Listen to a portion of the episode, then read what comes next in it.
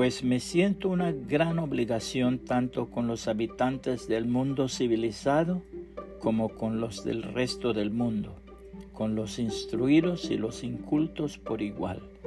Romanos 1.14, nueva traducción viviente. Pensamiento más trascendente.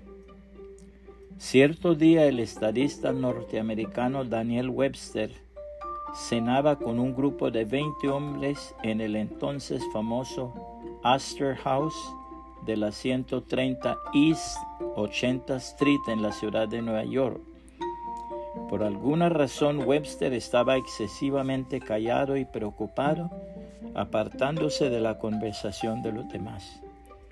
Para romper su silencio, alguien le dijo, Señor Webster, ¿me haría usted el favor de decirme cuál es el pensamiento de más trascendencia que jamás haya pasado por su mente?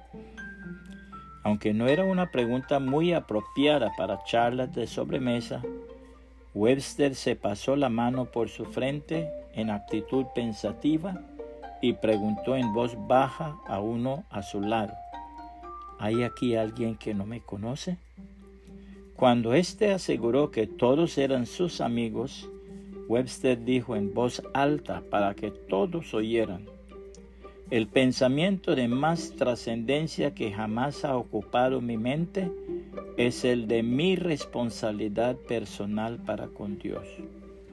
Luego siguió discutiendo sobre el tema por espacio de 20 minutos después de lo cual se levantó de la mesa y se retiró a su habitación. El apóstol Pablo deja un hermoso consejo a los líderes en la palabra de Dios.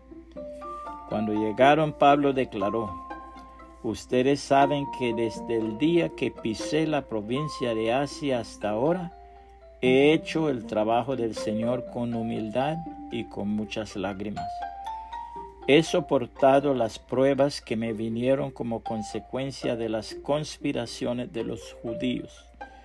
Nunca me eché para atrás a la hora de decirles lo que necesitaban oír, ya fuera en público o en sus casas. He tenido un solo mensaje para los judíos y los griegos por igual, la necesidad de arrepentirse del pecado, de volver a Dios y de tener fe en nuestro Señor Jesucristo. Ahora estoy obligado por el Espíritu a ir a Jerusalén. No sé lo que me espera allí, solo que el Espíritu Santo me dice en ciudad tras ciudad que me esperan cárcel y sufrimiento.